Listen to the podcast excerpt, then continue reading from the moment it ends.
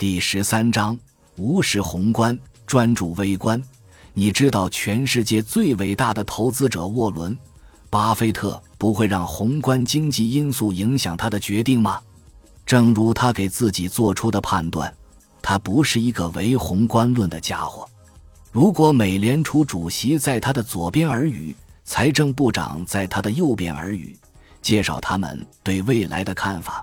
他会让左耳朵听得右耳朵出，反之亦然。他只专注他自己的事情。请思考一下：当做投资决定时，常规的做法是重点参考宏观情况，像经济指标、经济增长、新屋开工率和政治事件之类的事情，在多数投资者的心目中显得很突出。有线电视新闻节目充斥着基于宏观活动的金融分析和建议，例如，二零零四年春，一条典型的公司新闻报道大致包括以下内容：关注市场在一定范围内波动，尤其是民主、共和两党的全国代表大会、夏季奥运会和伊拉克的持续紧张形势等因素的影响。本轮股市上涨可能缺乏动力，所以若有利润，请落袋为安或确定适当的止损位。同一时期，另一位电视时事评论员注意到，对参议员约翰·克里的税收政策、恐怖主义威胁、高油价以及总统选举结果的担忧，正在给市场带来不确定性，并让市场变得犹如惊弓之鸟。总而言之，这是一份需要权衡的影响因素细目清单，不是吗？巴菲特建议不要自寻烦恼，要把注意力放在树上而非森林上，不要为股市的短期命运而忧虑，应当关注你所投资或者你打算投资公司的长期前景。如果你整天担忧，从现在开始的一个月或一年的市场走势如何？那么，就像巴菲特所言，纯粹是浪费时间。搞清楚你自己到底在分析什么。你是国家经济的分析师吗？你是市场分析师，还是证券分析师？如果你对上述问题回答的是的，巴菲特说，你思想走偏了。你是，或者说应该是。一名公司分析师，为了像巴菲特那样投资，你需要无视宏观因素和活动，并真正将注意力放在你正在考虑投资的公司身上，分析这家公司的前景、管理团队及其他内容。西方有句谚语叫“戴上了马眼罩”，它通常带有不好的含义。换句话说，你的视野太窄了。很多事情都看不到，但当分析具体事物时，巴菲特建议戴上马眼罩也无妨。不要在宏观问题上分心。回想前面章节总结的经验教训，作为一个巴菲特式的投资者，你花了大量的时间形成了有关某公司的有根有据的意见，而试图以对经济无知的意见猜测。取代你千辛万苦获得的有关某公司的睿智意见是毫无道理的。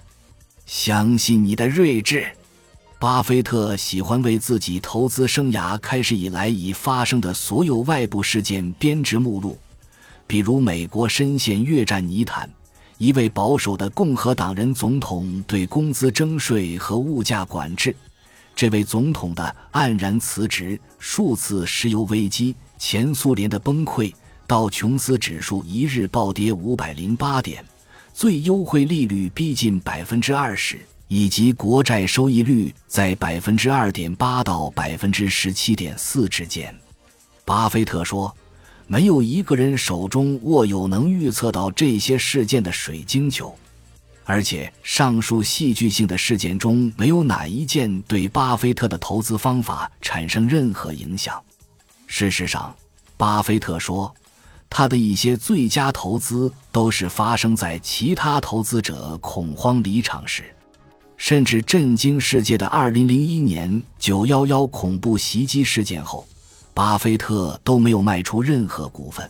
相反，他表示，如果市场大幅下跌，他也许会买入股票。他在那些悲剧性的日子里是一个孤独的行者，但更是聪明的那一位。巴菲特预测，在接下来的几十年里，世界将与灾难相伴，天灾也许还有人祸，但当机会出现时，他完全找不出任何理由拒绝买入一流的企业。为了戴上你自己的那一套巴菲特眼罩，请考虑以下建议。如果你不是经济学家，请不要假装是。作为一个投资者，你的工作不是去分析政府报告中的各项数据。一般来说，你不应该让你的投资决定受到宏观经济因素和政治事件的影响。不要惊慌，巴菲特并不天真，他知道自从九幺幺事件。以及二零零四年三月十一日的马德里连环爆炸事件之后，我们进入了一个不同的时代。他明白一些事件，比如恐怖主义和战争，可能在短期内影响股价，但他并不惊慌。二零零一年九幺幺事件发生后的几周和几个月内，金融市场遭受重创，但三年后。标准普尔五百指数创了多年以来的新高。如果你当时惊慌失措，事实上太多的投资者都是这样，你可能在一个循环周期的最错误的点位逃离了市场。不要惊慌，宏观活动可以创造机会，虽然你的关注重点不应当放在宏观上，但请留意一些事件可能带来机会。偶尔的时候，发生在外部，也就是宏观上的某件事，会对微观某只股票的股价产生直接影响。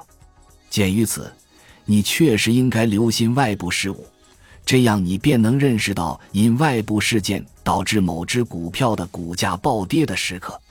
巴菲特投资圣经，巴菲特承认，一次自然的或社会的大变动发生的如此可怕。从而引起市场崩盘，且没有迅速恢复活力是有可能的。